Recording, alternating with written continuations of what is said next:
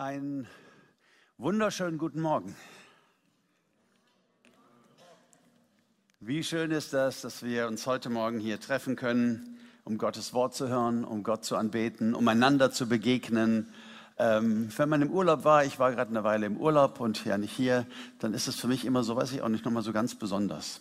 Oder so nach Corona, als wir wieder kommen durften, ne, dann habe ich so ein bisschen immer Pipi in den Augen und denke, hey, wie schön ist das? Gemeinde, Gemeinschaft, Familie zusammenzugehören.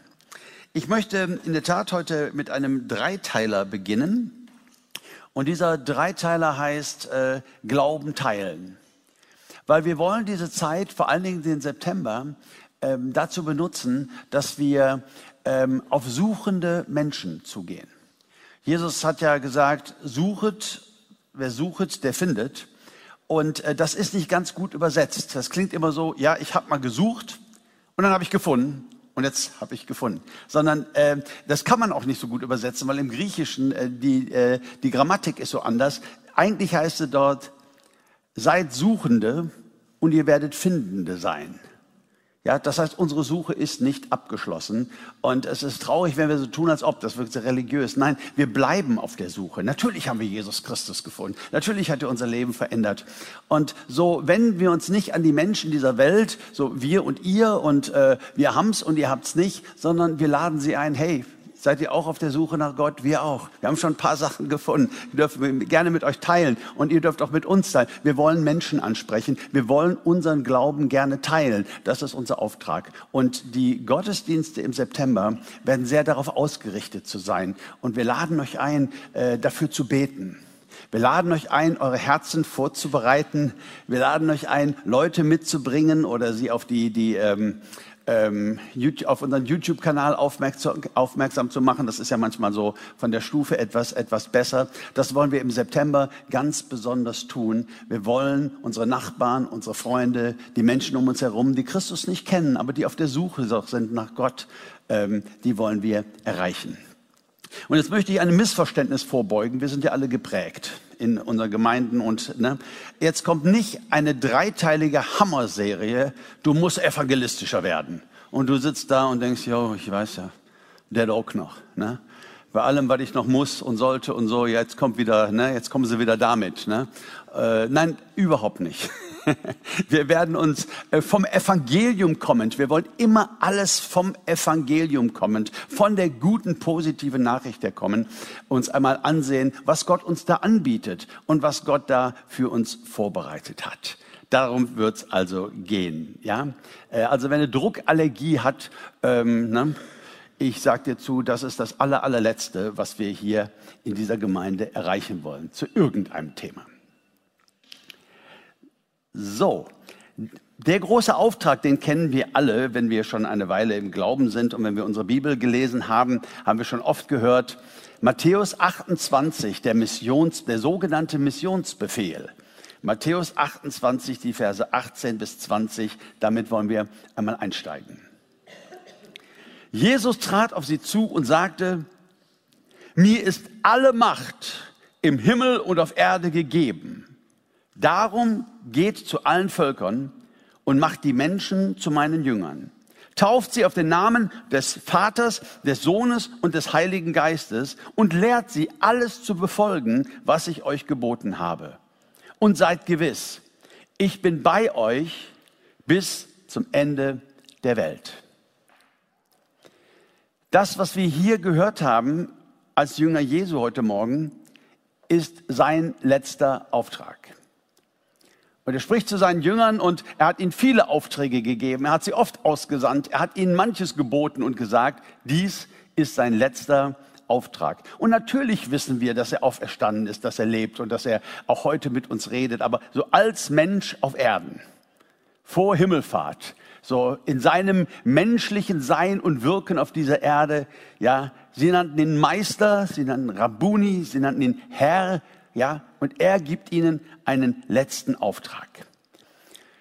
Er hat sein Leben gelebt, er hat das Evangelium vom Reich Gottes, von einer neuen Welt verkündet überall und dann am Kreuz hat er den Teufel besiegt. Früher sagen wir in einem Chorus, er hat entmachtet den Fürst dieser Welt und über die Mächte triumphiert. Das hat er getan am Kreuz. Das ist, was die Heilige Schrift uns lehrt. Ihm ist gegeben alle Gewalt, alle Macht im Himmel und auf Erden, sagt Jesus. Und hier kommt dieser Befehl, der nichts anderes sagen will als, los geht's. Jetzt holen wir uns die Welt zurück. Der Teufel hat sie geklaut, der Teufel hat uns verführt, viele tausend Jahre die Welt in Dunkelheit. Christus ist die Zeitenwende. Zur rechten Zeit, sagt die Heilige Schrift, zur rechten Zeit, genau im richtigen Punkt, sandte Gott seinen Sohn und der starb am Kreuz, der besiegte den Fürst dieser Welt und dieser Missionsbefehl bedeutet, auf geht's Kinder. Das ist es. Das ist es. Das ist der Sieg. Jetzt holen wir die Welt zurück. Du sagst ja, aber Uwe, ganz ehrlich, 2000 Jahre später, ich gucke jetzt mal so in die Welt und ich sehe auch in verschiedenen Kulturen, ja auch in unserer hier in Europa, wo viele Leute vom Glauben abfallen, wo Kirchen und Gemeinden immer leerer werden. Ich sehe Hunger, ich sehe Krieg, ich sehe entsetzliche Dinge, ganz ehrlich. Also das wirkt nicht auf mich, als wäre Jesus gegeben, alle Gewalt im Himmel und auf Erden. Das wirkt auf mich, als hätte der Teufel äh, ganz schön Gewalt. Nun, es ist so, und das kann ich auch nur im Glauben ergreifen, ja, der Teufel kämpft noch hart dagegen. Und es ist eine Zeitgesetz, das Gemeindezeitalter, das letzte Zeitalter der Menschheit, äh, wo wir in dieser Welt wirken und das Reich Gottes verkünden. Und immer wieder, wenn man dachte, die Flamme ist aus, kam auf einmal Erweckung. Auf einmal irgendwo in dieser Welt. Früher war Europa das Erweckungsland, äh, die äh, ganz, ganz viele tolle Geschichten von unseren Vätern. In Amerika ging es weiter. Nun, im Moment denke ich, die Säkularisierung ist in Europa nicht zu übersehen. Äh, aber wenn du siehst, was in Afrika los ist, wenn du siehst, was in Asien los ist, wenn du siehst, was in China los ist, äh, wo äh, das Evangelium verboten ist, ja, es explodiert, es wächst, Menschen kommen zum Glauben und wir dürfen mit dieser Glaubensmentalität unterwegs sein. Jesus Christus ist der Herr.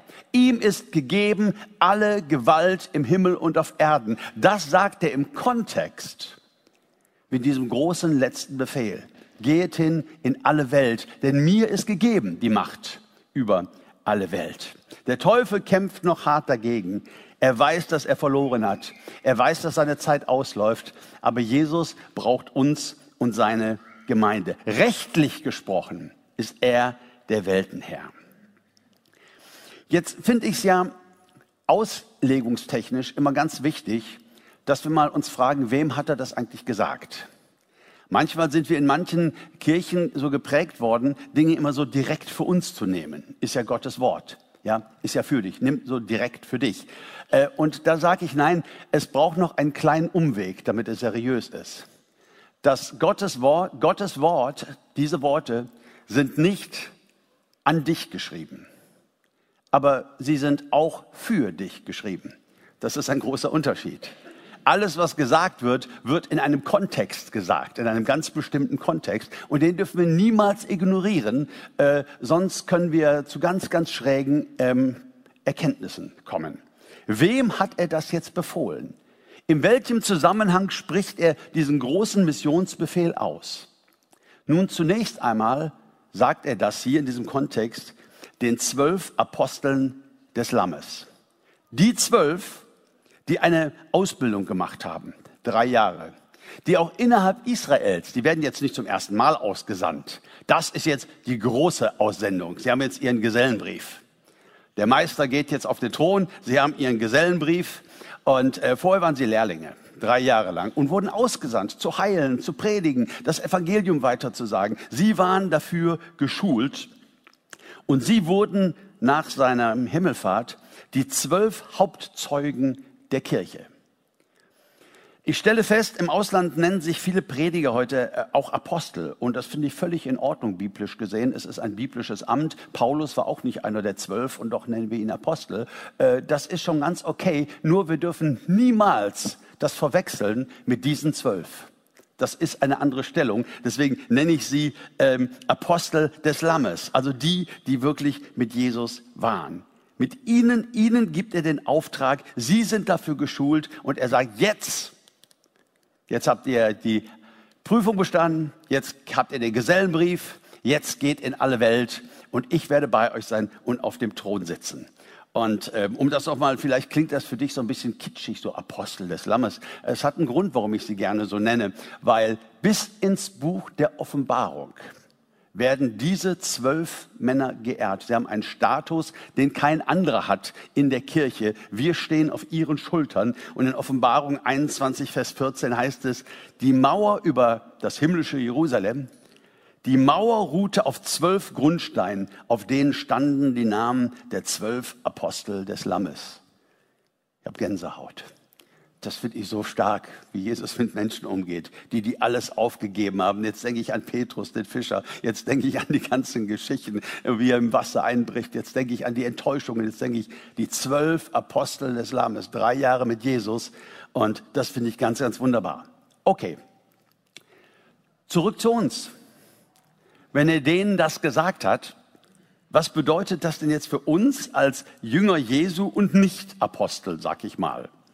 Nun, ich denke, dass es auch für uns eine hohe Priorität hat, denn er hat es den Zwölf gesagt als dem Fundament der kommenden Gemeinde. So hat es dieser Gemeinde gesagt, dieser Ekklesia, dieser Gemeindebewegung, denen gibt er diesen Auftrag. Und so hat es für die Kirche, wenn sie gut drauf war, seit jeher eine unfassbare Priorität gehabt. Und wenn etwas für die Kirche eine hohe Priorität hat, dann bedeutet das natürlich jeder Einzelne. Denn wer sind wir denn? Wir sind die Kirche. Und so ist es natürlich auch unser Auftrag und so kommt es natürlich auch zu uns, wenn vielleicht auch etwas anders als zu diesen zwölf, denen es ursprünglich gesagt worden ist. Zum Beispiel senden wir Missionare aus. Ich denke an die Vaupels in Thailand, die wir aussenden, für die wir sammeln. Ähm, nein, wir gehen nicht in alle Welt. Ne? So ein Fundamentalist könnte ja sagen, hier steht, geht hin in alle Welt. Und jeder, der hier sitzt, lebt im Ungehorsam. Noch Fragen? In alle Welt sollt ihr gehen. Und ihr sagt, ey, Urlaub ist zu Ende, wir kommen gerade zurück. Ja? Nein, nein, das, das war diesen zwölf Aposteln gesagt und es ist der Kirche gesagt. Und wir senden Menschen aus in alle Welt. Und was tun wir? Wir unterstützen sie. Wir haben hier Jobs, wir verdienen Geld und wir unterstützen diese Leute. Und so gehen auch wir quasi in alle Welt. Vielleicht bist du nicht evangelistisch oder lehrbegabt, dass du da groß was erklären könntest und du denkst, Mensch, ich bin kein Evangelist. Evangelist, was ist denn das? Ja, das ist so eine Art äh, Staubsaugerverkäufer, aber eben äh, für Jesus. Ja, wenn der lange genug bei Vorwerk gearbeitet hat, da weiß er, wie es geht. Leute zu bequatschen, aufdringlich zu sein, dran zu bleiben. Und du sagst, Uwe, bitte, bitte komme jetzt nicht wieder damit. Das ist alles, was ich nicht will. Schätzelein, ich verspreche dir, ich komme dir damit nicht. Ja? Ich sehe mich auch noch als zwölfjähriger Straßeneinsatz. Kennt ihr das noch? Tapeziertisch? Traktate? Und auf jedem Stapel ein Stein wegen Wind, genau. und das Gespräch mit Leuten. Und ich stand dann da, der kleine Uwe, und dachte, lieber Herr Jesus, ich tue das echt gern für dich, aber bitte lass keinen Klassenkamerad hier vorbeikommen, sonst muss ich sterben. Ja hey Leute, wir haben Jesu Befehl ausgeführt, das war gut gemeint und es haben sich Menschen bekehrt und das ist völlig, völlig, völlig in Ordnung äh, in der damaligen Zeit. Ähm, aber das sind so Dinge, die mich geprägt haben.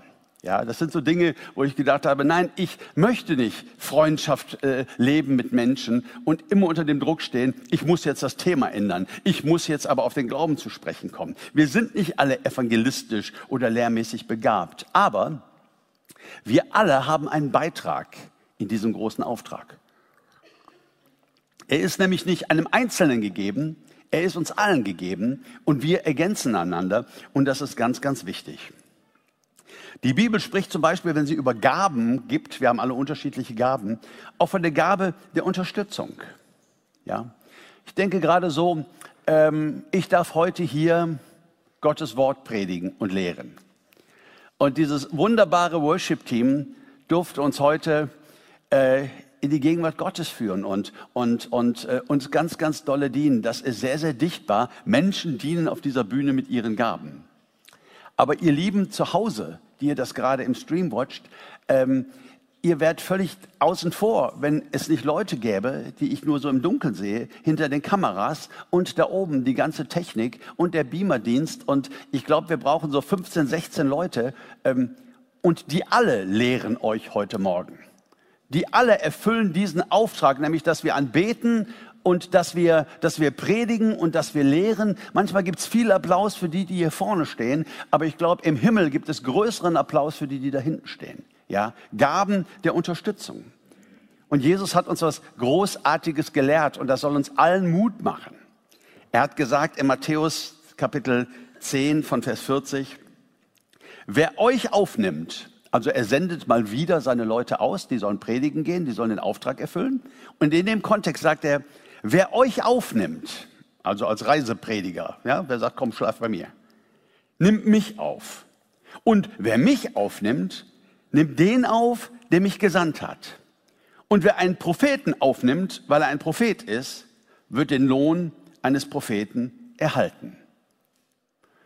Und wer einen Bibellehrer an der Kamera dient, damit ihr zu Hause es alle seht, der wird auch den Lohn eines Bibellehrers erhalten.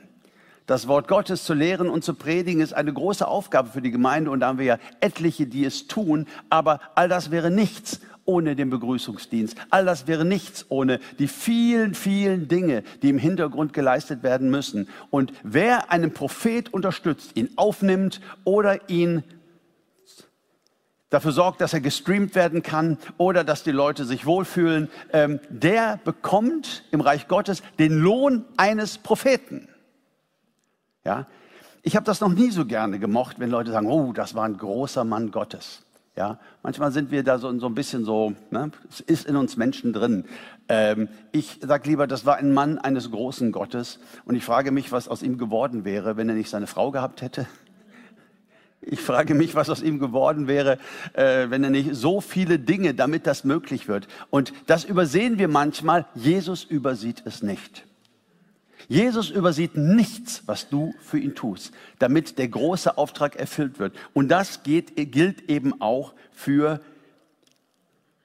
den Glauben zu teilen mit dieser Welt und diese Welt wieder einzunehmen für Christus, Mensch für Mensch, ja, Situation für Situation. Das Reich Gottes will wachsen. Er will uns gebrauchen und zwar als Team. Und es gibt einen gewaltigen Lohn, auch wenn du kein Evangelist bist. Du darfst dich entspannen. Jesus will niemals, dass du etwas tust, was dir fremd ist, was du dich magst, in dem du dich unwohl fühlst. Wisst ihr, das ist verkrampft und das führt auch nicht wirklich dazu, dass sich viele Menschen bekehren. Also Gott ist groß und ich war schon in Veranstaltungen, die ich so peinlich fand und hinterher höre ich, drei Menschen haben sich bekehrt, wurden getauft und sind in der Gemeinde und ich sage, Entschuldigung, ja, äh, ich halte jetzt einfach mal meine Klappe. Gott wirkt unfassbar in der Kirchengeschichte, welche Irrtümer gab es, welche, welche irren Dinge wurden gelehrt, äh, was war da alles los und wisst ihr was, Menschen haben sich bekehrt und wurden getauft und das Reich Gottes wuchs und Jesus war dabei. Es ist schon wirklich, äh, ja, stark. Es ist unser Auftrag. Und ich möchte noch einmal sagen, dieser Satz, der uns Christen so leicht über die Lippen kommt. Ja, ja, Jesus ist immer da. Hat er ja gesagt, ich bin bei euch alle Tage bis ans Ende der Welt. Ähm, der gehört, das stimmt natürlich. Aber zunächst mal gehört der ganz, ganz stark in eine Aussendung. Ich bin bei euch. Die modernen Übersetzungen sagen alle bis ans Ende der Weltzeit. Ähm, da grummel ich so ein bisschen. Die alten Übersetzungen sagten immer, deswegen habe ich eine alte genommen, bis ans Ende der Welt. Er sandte sie doch gerade aus in die ganze damalige bekannte Welt. Geht hin in alle Welt und ich bin bei euch bis ans Ende der Welt. Egal, Thomas ging nach Indien und wo die Apostel hingingen und das Evangelium verbreiten, er sagt, bis ans Ende der Welt bin ich für euch da. Und das gilt auch für jeden Einzelnen von uns, der Teil der Ekklesia Gottes ist, der Jesus Christus vertraut und Teil dieses großen Auftrags ist.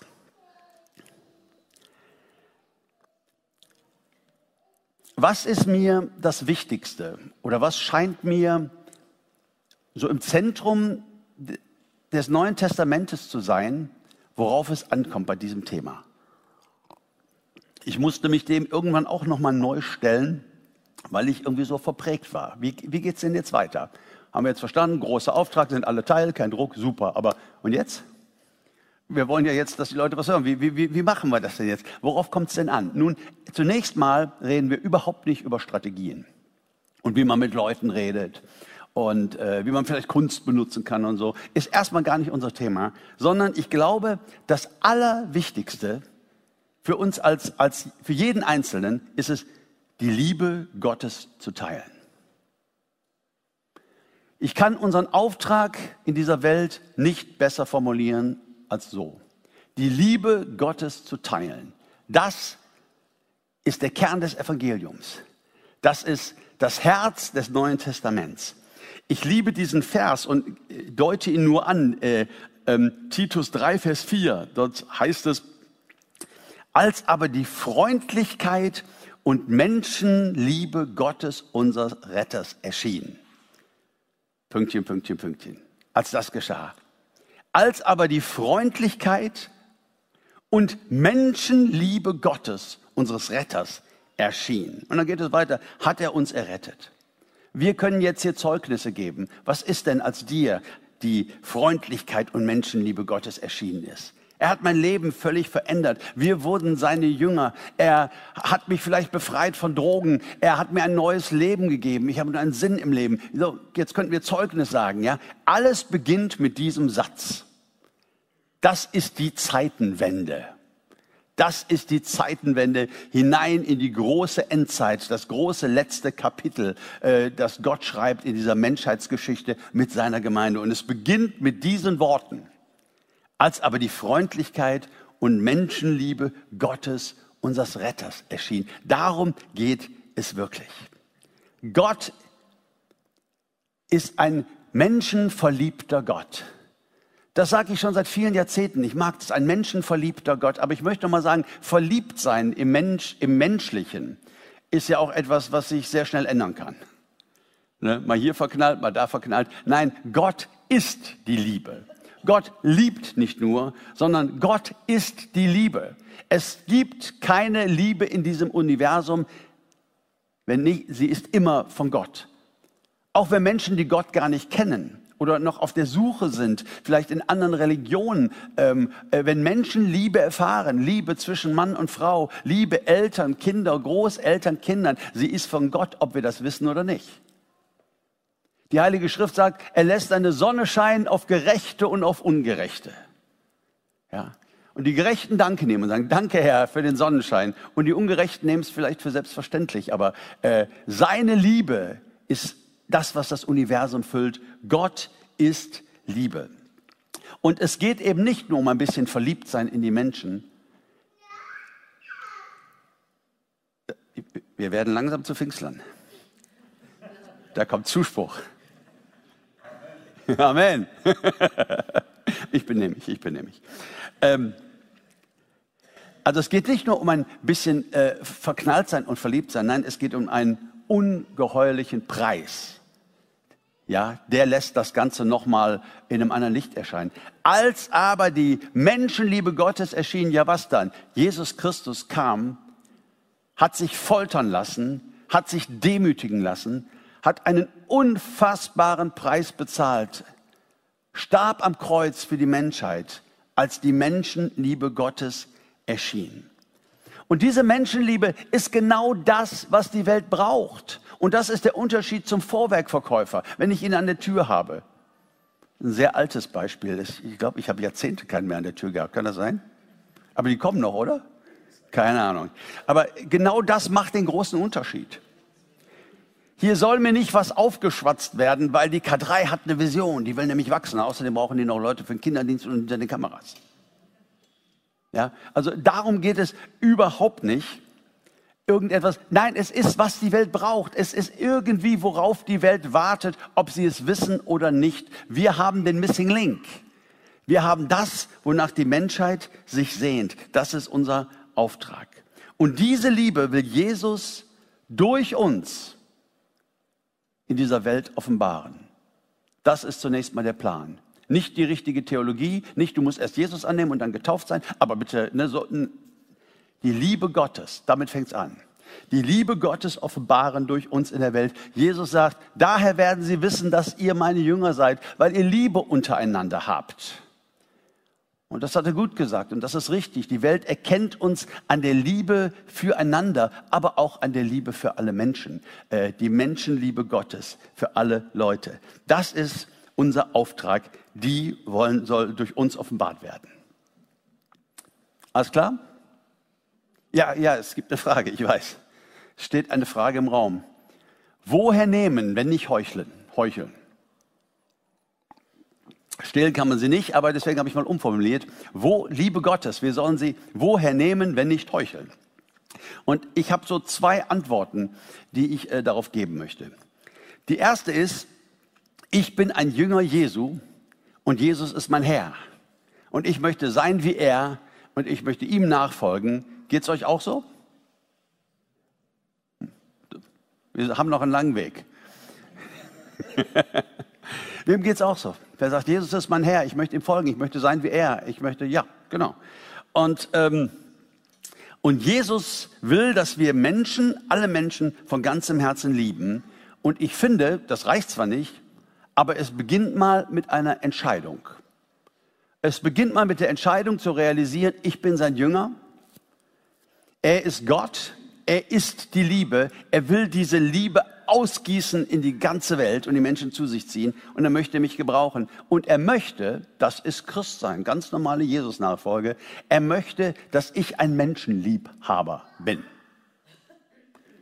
Als aber die Menschenliebe Gottes erschien, hat er uns zu seinen Jüngern gemacht und hat gesagt, seid auch Menschenliebhaber. Ja, das ist eigentlich der beste Name für eine Kirche. Ich meine, es vielleicht klingt nicht so hip, ne, aber Menschenliebhaber. Ja, das ist, worum es wirklich geht. Und es beginnt mit einer Entscheidung. Ich rede nicht von Heucheln. Ich rede nicht von so tun, als ob äh, das durchschaut jeder. Und ähm, das ist ja auch nicht durchzuhalten. Das kostet ja ganz viel Kraft. Sondern ich bin ein Jünger Jesu und ich entscheide mich von Herzen, ich will alle Menschen lieben. Und dann trainiere ich das auch so ein bisschen. Wisst ihr, es fängt damit an, habe ich in meinem Leben festgestellt, ganz neu in den, im letzten Jahr, Menschen zu sehen. Wie vielen Menschen begegnen wir eigentlich pro Tag? Ja, ich weiß, als ich ein, ein, ein, kleiner Junge war, da haben Menschen sich auf der Straße begrüßt, ob sie sich kannten oder nicht. Ne? Das war so normal. Guten Tag, guten Tag, so, so, so im Vorbeigehen. Das ist ja völlig äh, ausgestorben, muss man auch verstehen. Die Leute haben ja was im Ohr und hören gute Musik oder äh, daddeln auf ihrem Handy und du musst darauf achten, dass du nicht über den Haufen gerannt wirst. Ähm, also jetzt kommt nicht so ein früher war alles besser Ding, aber ich will nur sagen, dieses sich wahrnehmen ist sehr zurückgegangen. Wir gehen aneinander vorbei. Und ich weiß noch, ich war ein junger Erwachsener, vielleicht so 27, und ich war mit meinem Vater, wir haben eine Radtour durch Holland gemacht. Und jedes Rad, das an uns vorbeikam, mein Vater sagte, hallo, hallo, hallo. Und irgendwann dachte ich, oh, das nervt. Sagt auch keiner was zurück, ja. Mein Vater, hallo, hallo. Hinter mir immer, nee, jetzt habe ich gelogen, vor mir höre ich immer, hallo, hallo. Ne? Und Heute denke ich, wie genial ist das denn? Danke, Papa.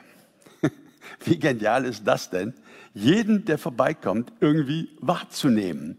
Hier ist ein Mensch. Und das kann ich ja trainieren. Ich kann mal anfangen, herzlich zu grüßen. Ich habe umgestellt von Hi auf Guten Tag. Hier ist ein Segen, den ich zuspreche. Ich wünsche dir einen guten Tag. Äh, das muss, das ist jetzt nicht, dass du das machen musst. Jeder findet ja so seinen Weg. Ne?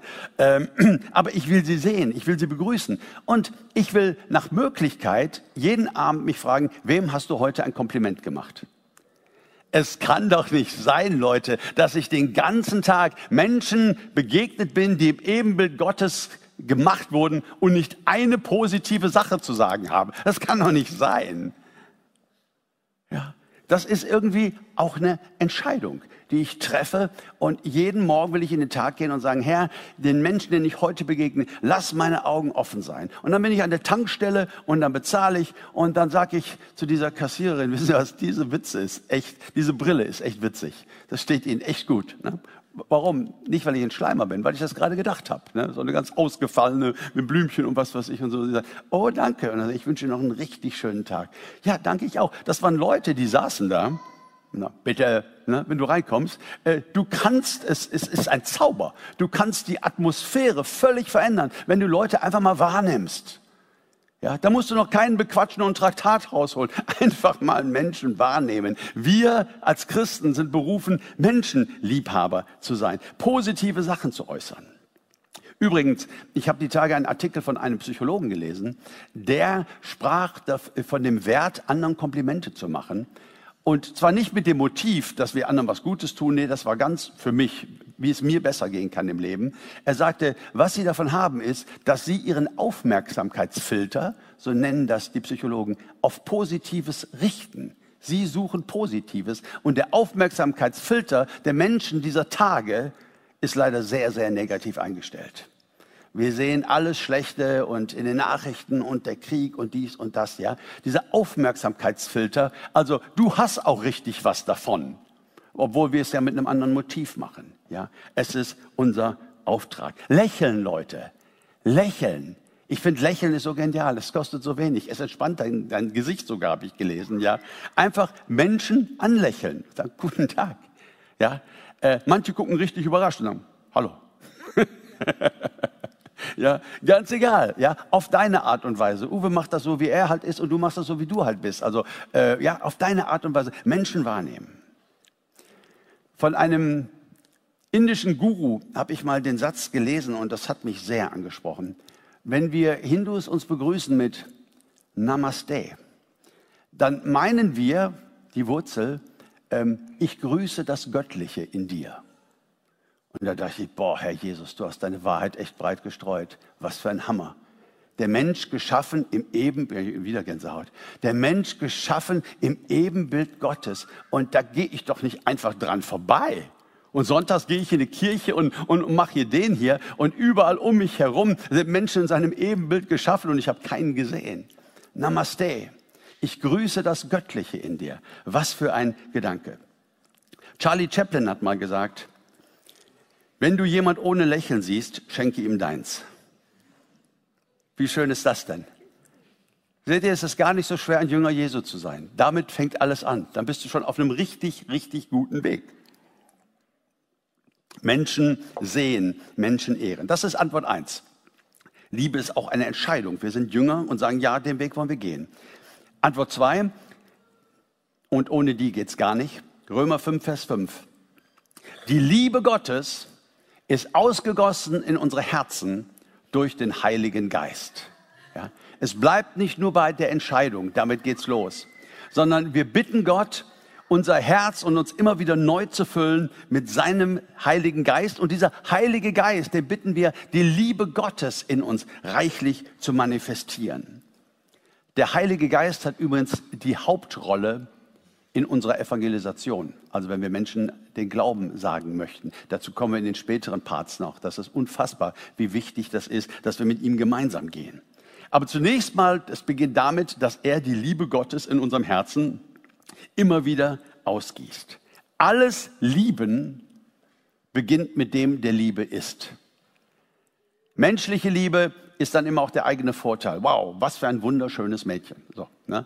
Ähm, da hätte ich ja was von. Die wäre ja sehr gut an meiner Seite. So, ne? äh, Gottes Liebe ist bedingungslos und alle wahre Liebe beginnt mit dem, der die Liebe ist. Und er füllt uns immer wieder neu mit Gottes Liebe, der Heilige Geist, wenn wir ihn bitten, wenn wir uns danach ausstrecken.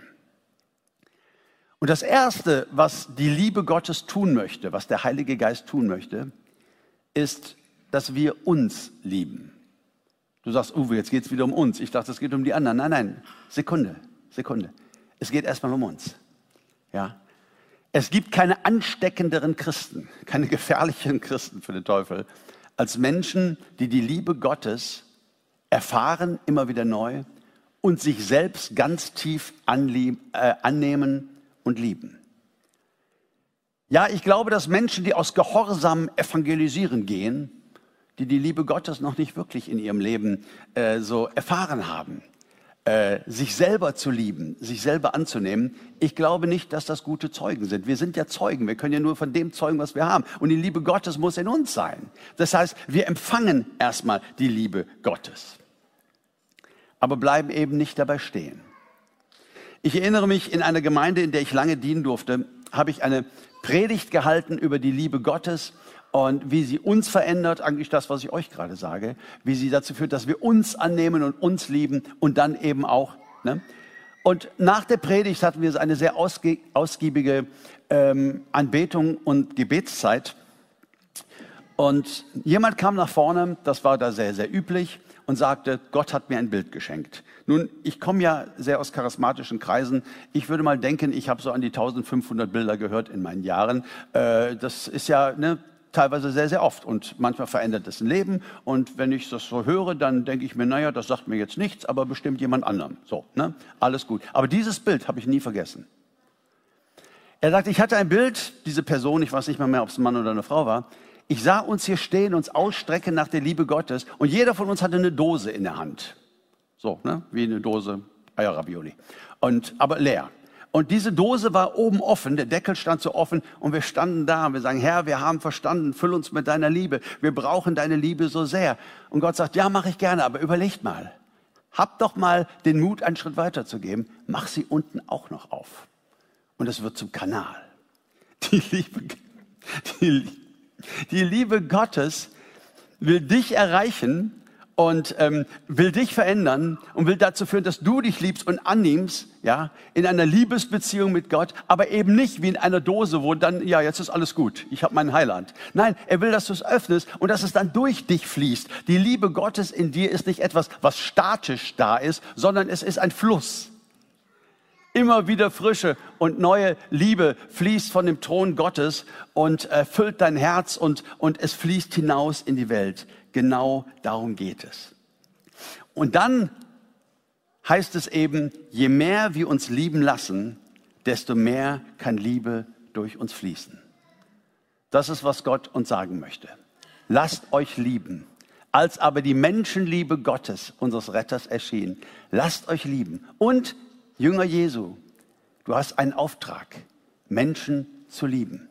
Ich denke, wir können manchmal ganz viel lernen von Hundebesitzern. Hundebesitzer habe ich festgestellt, das sind Völkchen für sich. Ähm, ja, also nicht alle gleich über einen Kamm, ne, aber so meine, meine Erfahrung halt als, als Unwissender von außen betrachtet. Ne. Es gibt ja so Leute, die sind unfassbare Hundenarren. Es gibt auch Leute, die sagen, der treueste Freund des Menschen. Und ich denke, ja klar, dein abhängiger Sklave, äh, der verhungern muss, wenn du ihm sein Futter nicht hinstellst. Ah, gut, aber das wollte ich jetzt eigentlich gar nicht sagen. Streich den letzten Satz. Ähm, und die gehen dann mit ihrem Hund äh, äh, spazieren, da wo ich auch jogge, völlig in Ordnung. Ähm, sie hier, der Hund auf der anderen Seite, wenn ich Glück habe, an der Leine, obwohl ich natürlich trotzdem nicht vorbeikomme. Und bleiben dann stehen, wenn sie einen anderen Hund sehen, sagen, oh, darf ich mal? Ist der süß? Was ist denn das? Ach so, und dann wird die Rasse diskutiert und so weiter. Und diese Leidenschaft, an keinem Hund vorbeizukommen und so, äh, also das will ich gar nicht kritisieren. Äh, ich habe auch so meine Dinge, die mir Leidenschaft wecken und meine Hobbys. Aber ich habe mir gedacht, Uwe, davon kannst du auch echt was lernen. Wie wäre es denn, wenn ich an keinem Mensch vorbeikäme, ohne ihn irgendwie wahrzunehmen? Wie wäre es denn, wenn ich ein Menschenfan wäre? Wenn ich einfach sage, Menschen sind geschaffen in deinem Ebenbild, grundsätzlich, Uwe der Menschenfan, das wäre doch super. Ja, Christen sind Menschenfans. Ja, okay, jetzt mit, oh, wie niedlich, wir müssen dann gucken, dass wir Wege finden und so. Aber, aber dass wir ausdrücken Wertschätzung und Liebe für Menschen. Ja, es ist eine Entscheidung und der Heilige Geist will uns dabei helfen. Lass mich zum Abschluss dieser Predigt noch ähm, drei Dinge sagen. Ich formuliere das mal so unter der Überschrift Lernen vom Meister. Darüber haben wir vor einigen Monaten schon mal gesprochen, aber ich finde das hier ganz, ganz wesentlich. Würdest du mir das einmal äh, voll machen? Dankeschön. Matthäus 9, 36 bis 38. Da lernen wir vom Meister. Da sagt Jesus, oder da heißt es, als er die Scharen von Menschen sah, ergriff, ergriff ihn tiefes Mitgefühl. Denn sie waren erschöpft und hilflos, wie Schafe, die keinen Hirten haben. Da sagte er zu seinen Jüngern, die Ernte ist groß, doch es sind nur wenige Arbeiter da. Bittet den Herrn der Ernte, dass er Arbeiter auf sein Erntefeld schickt. Ich finde, es gibt kein stärkeres Bild im Neuen Testament, was uns das Herz Jesu für Menschen, für alle Menschen zeigt. Das Erste, was wir sehen, ist tiefes Mitgefühl. Ich mag diese Übersetzung. Ja, manche sagen, da erbarmte es ihn oder was, aber es ergriff ihn tiefes Mitgefühl. Wie sah er die Menschen? Wie sehen wir die Menschen? die Kollegen auf der Firma, den einen, der sich immer so aufspielen muss, der andere, der immer alles besser weiß, den Pförtner, der immer Dreckslaune hat, echt, da, da will man am liebsten äh, nur vorbei. Wie sehen wir die Menschen? Jesus sah sie als Schafe ohne Hirten, erschöpft und hilflos, heruntergekommen. Jesus sah nicht nur den Pförtner, der alle Pförtner, morgen. Und Jesus sah seine Not zu Hause und das mit seiner sehr kranken Frau und das mit dem finanziellen kaum über die Runden kommen. Und Jesus sah einen Menschen, der erschöpft und hilflos war in diesem unfreundlichen Pförtner. Ja, Jesus sah dahinter. Das können wir lernen. Und er hatte tiefes Mitgefühl. Schafe brauchen einen Hirten. Schafe ohne Hirten werden eben bald erschöpft und hilflos und kommen in einen schlechten Zustand. Und Jesus, die Liebe Gottes bringt uns Mitleid und Erbarmen. Darin drückt sich die Menschenliebe Gottes aus. Und übrigens, sie ist nicht teilbar. Wir reden nicht von Sympathie. Wir reden nicht von, äh, oh, den finde ich aber klasse oder so, sondern wir reden zunächst, das gibt's auch und das ist gut. Ja, ich fahre auch nicht mit der ganzen Welt in den Urlaub, sondern es gibt so einzelne Menschen, mit denen ich Dinge mache. Das ist schon okay. Aber diese Grundsatzentscheidung, ja, Liebe Gottes zu leben, das ist nicht teilbar. Das gilt, Jesus füllt unser Herz mit Gottes Liebe für alle Menschen. Mit Mitleid und Erbarmen.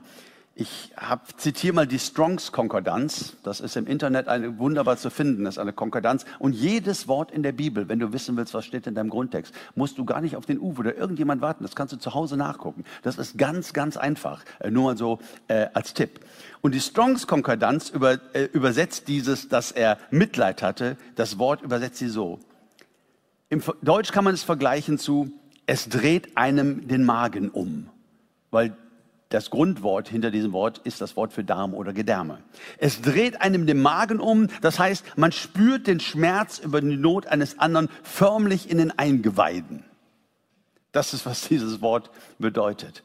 Ja? Und das müssen wir nicht heucheln sondern wir dürfen die Liebe Gottes empfangen. Und das wird uns die Liebe Gottes schenken. Und zwar auch ganz punktuell dann für einzelne Menschen, so wie er uns gebrauchen möchte. Äh, wir müssen ja auch weiterleben. Wir können nicht von morgens bis abends. Ne? Ähm, das ist ja, äh, unser Auftrag ist ja dann auch vorbereitet, den einzelnen Menschen. Aber das ist das eine. Er will uns tiefes Mitgefühl schenken. Das zweite, was der Meister uns lehrt, ist, es beginnt mit Gebet. Bittet den Herrn der Ernte, dass er Arbeiter in seine Ernte aussende. Und da würde ich dann sagen, ja, aber Jesus, sag mal, Entschuldigung, du hast gerade gesagt, wie dringlich das ist, ja, diese vielen Schafe ohne Hirten, da muss doch was passieren. Und jetzt sagst du nicht, auf geht's, los, was, ne? Nein, du sagst, wir sollen beten. Ich glaube, Jesus wartet darauf, dass wir uns mit dieser Ernte wirklich identifizieren. Sprich, dass wir diese Schafe in ihrem schrecklichen Zustand sehen dass wir Erbarmen haben und dass wir voller Liebe sind. Und bis wir das sind, glaube ich, will er gar nicht, dass wir irgendwas versuchen mit Traktaten. Das, das, das will er gar nicht. Wir sind Zeugen seiner Liebe und ähm, er möchte sein Herz in uns hineinlegen. Er schickt nicht Sklaven in die Ernte, sondern er schickt seine Juniorpartner, die sein Herz in sich tragen die die Liebe Gottes in sich tragen, die schickt er in die Ernte. Und diese Ernte ist dann nicht seine Ernte, sondern sie ist unsere Ernte. Wir lieben diese Menschen und wir freuen uns über nichts mehr, als wenn Menschen erreicht werden und das Reich Gottes nach vorne geht. Und wenn wir beten, Herr, schick Arbeiter in die Ernte, können wir nicht passiv bleiben. Das geht gar nicht. Der Kontext ne, ist ja wieder mal, sendet er sie aus. Und als letzte Worte in der Aussendung sagt er, betet, dass Gott Arbeiter in seine Ernte sendet. Also er sagt das nicht zu irgendwelchen Leuten, die chillig vor gerade eine Serie gucken auf dem Sofa. Und er sagt, übrigens, denk mal dran, er betet noch, dass Arbeiter in die Ernte ausgesandt werden. Okay, machen wir gleich noch. sondern er redet mit hochmotivierten Leuten, äh, die von ihm gelernt haben und sein Herz sagen, er sendet sie aus. Er sagt, betet. Wenn Gott dieses Gebet hört, unsere Gemeinde, Herr, bitte schicke Arbeiter in die Ernte hier in Schwelm in Nordrhein-Westfalen, wo immer du bist oder wo immer du bist, der jetzt zu Hause zuhört. Ja, bitte schicke Arbeiter in die Ernte. Dann ist er völlig klar, dass du der Erste bist. Ja, wenn du dafür betest, aufrichtig betest, wenn das dein Anliegen ist, dann bist du auch jemand, der es ausführen wird. Auf deine Art und Weise. Mit deinen Gaben, so wie Gott dich gesandt hat, äh, dich gemacht hat. Das Gebet hier, schicke Arbeiter in die Ernte, ist ein krasses Gebet. Und ich frage mich immer, ich bin ja nun theologisch nicht der Allerbewandertste, auch wenn ich mich viele Jahrzehnte damit beschäftigt habe, aber mir konnte noch keiner eine Antwort auf eine Frage geben, nämlich warum eigentlich keine Übersetzung den Mut hat, ich sage jetzt mal Mut, vielleicht gibt es ja Gründe und äh, jemand ruft mich an oder schreibt mir eine E-Mail, ist ja öfter so, äh, und beantwortet mir diese Frage. Äh, so ist das für mich ja auch eine Fortbildung beim Predigen. Ähm, wenn ich jemand fragen würde, Theologiestudent, zweites Semester, der Griechisch hat, Jesus sagt, sende Arbeiter in die Ernte. Rat mal, was da für ein Wort steht. Würde jeder sagen Apostello. Apostello heißt senden. Davon haben wir das Wort Apostel, heißt nichts anderes als Gesandter. Aber er sagt nicht Apostello. Das Wort hier ist Ekballo. Und ich zitiere wieder die Strongs Konkordanz, damit ihr wisst, ich habe es mir nicht ausgedacht. Ekballo heißt rausschmeißen. Jemand mit Gewaltanwendung hinauswerfen. Hinausstoßen oder hinaustreiben. Dämonen befehlend austreiben. Also in dem Kontext von dem Austreiben von Dämonen finden wir oft das Wort Ekballo. Ja? Er sagt, bittet den Herrn der Ernte, dass er Arbeiter in die Ernte raustreibe. Das ist, was äh, äh, im Grundtext steht. Und wir wissen ja nicht mit der Peitsche oder alles ja evangeliumsfremd, sondern getrieben durch die Liebe Gottes. Getrieben dadurch, dass es unsere Ernte ist. Getrieben dadurch, dass wir Menschenliebhaber sind. Ja, werden wir getrieben hinaus in seine Ernte. Es gibt eine Ausnahme, das konkordante Neue Testament übersetzt, damit der Arbeiter in seine Ernte hinaustreibe. Wir beten also für das Herz Jesu, die Menschenliebe, die uns motiviert. Wir sind nicht von Gehorsam getrieben. Gehorsam ist für Kinder und Unmündige. Ja, wir sind Gottes Juniorpartner und gehen in unsere gemeinsame Ernte mit einem gemeinsamen Herz. Ein interessanter Gedanke zum Abschluss und ähm, ich meine jetzt auch Abschluss. Früher habe ich immer gesagt, wisst ihr, was es bedeutet, wenn ein Pfingstpastor sagt, ich komme jetzt zum Schluss? Richtig, gar nichts. Ist aber anders. Ist aber anders. Äh, was ich interessant finde, auch wenn ich so in meine äh, Prägung hineingucke, dass es keine einzige Stelle gibt im Neuen Testament, schreibt mir gerne E-Mails, die uns auffordert, für die Verlorenen zu beten.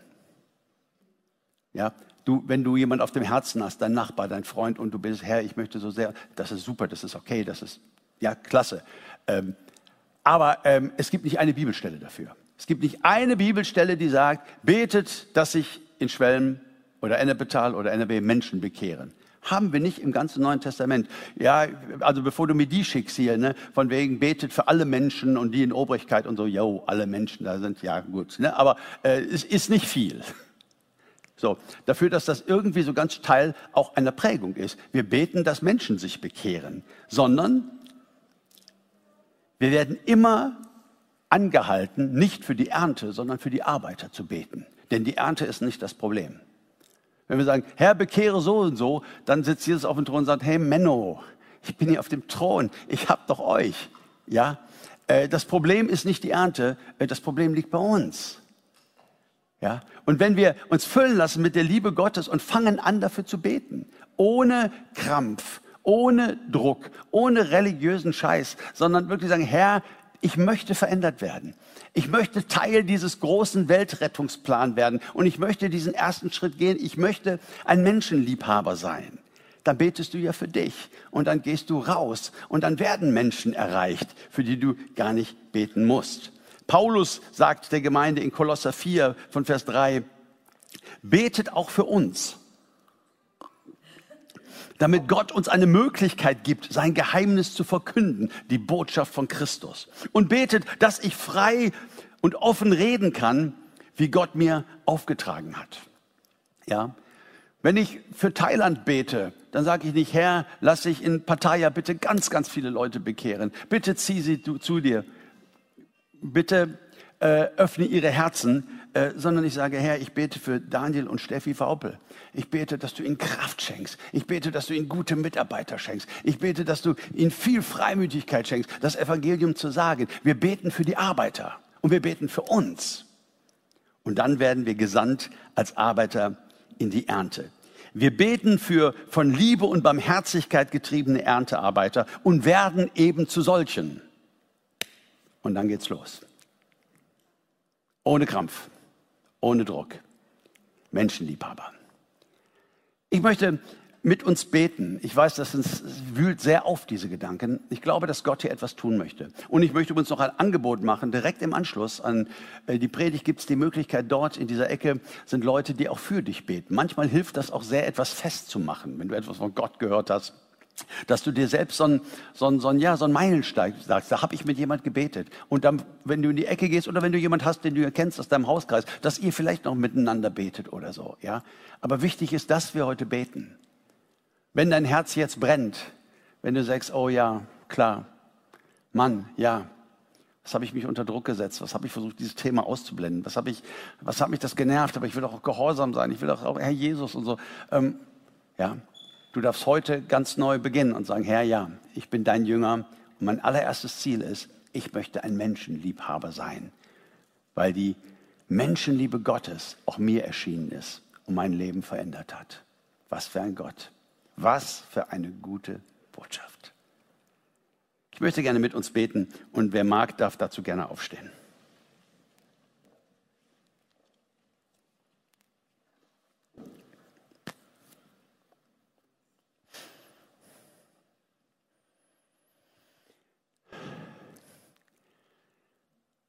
Herr Jesus Christus, ich spüre dich so nah heute Morgen. Ich spüre dein Herz, wie es schlägt, mit so unfassbarer Liebe für jeden Einzelnen heute in diesem Gottesdienst und für die Menschen zu Hause am Fernseher. Ich spüre heute so außergewöhnlich stark deinen Heiligen Geist und dein Anliegen. Und Herr, ich kann ja nicht für die anderen sprechen, aber ich möchte Ja sagen. Ich möchte sagen, ja, Jesus, das, das, genau das will ich auch. Herr, du siehst, dass wir manchmal so beschäftigt und abgelenkt sind mit allen möglichen Dingen, die uns so wichtig sind und ähm, doch eigentlich gar nicht so wichtig sind. Herr, hilf uns doch, wieder zum Wesentlichen zu kommen, zu dem, was wirklich glücklich macht. Teil deines Teams zu sein, einer 2000-jährigen Weltrettungsgeschichte, das Reich Gottes. Das damit beginnt, dass Menschen zu dir finden und so wie ihr Gott zu Menschenliebhaber werden. Herr, vergib mir, wo ich schlecht über Menschen immer noch rede, abfällig rede, mich über sie stelle, ohne dass ich sie überhaupt kenne, ohne dass ich eine Ahnung habe, was bei denen los ist. Herr, vergib mir überall da, wo meine Haltung gegenüber Menschen nicht deiner Liebe entspricht. Du weißt um unsere Schwächen, du weißt um unsere Geschichten und du vergibst uns gerne, das ist alles okay. Aber wir stehen heute vor dir als Gemeinde und es ist so sehr mein Wunsch, dass das so ein Gemeindeding ist, dass wir es gemeinsam verstehen, dass wir gemeinsam aufbrechen, Hand in Hand als K3 mit unseren Freunden und Mitgliedern und Geschwistern und sagen, Herr, unsere oberste Priorität soll es sein, Menschen zu lieben, jeden Einzelnen. Herr, das fordert so sehr heraus, wenn wir jetzt an den Alltag denken, an den Chef denken, an den Nachbarn denken. Aber Herr, wir sagen ja, aber wir wissen, dass wir das nicht leisten müssen, ja auch nicht leisten können. Aber wir gehen diesen ersten Schritt. Wir, wir entscheiden uns, Menschenfans zu sein. Heiliger Geist, wirke bitte jetzt ganz, ganz tief, wie du durch dein Wort an den Herzen, an unseren Herzen, an meinem Herz. Und lass uns aufbrechen in eine neue Zeit und Menschen mit ganz anderen Augen sehen. Das bitte ich von ganzem Herzen unser Herr und Meister und Erlöser, Jesus Christus. Amen.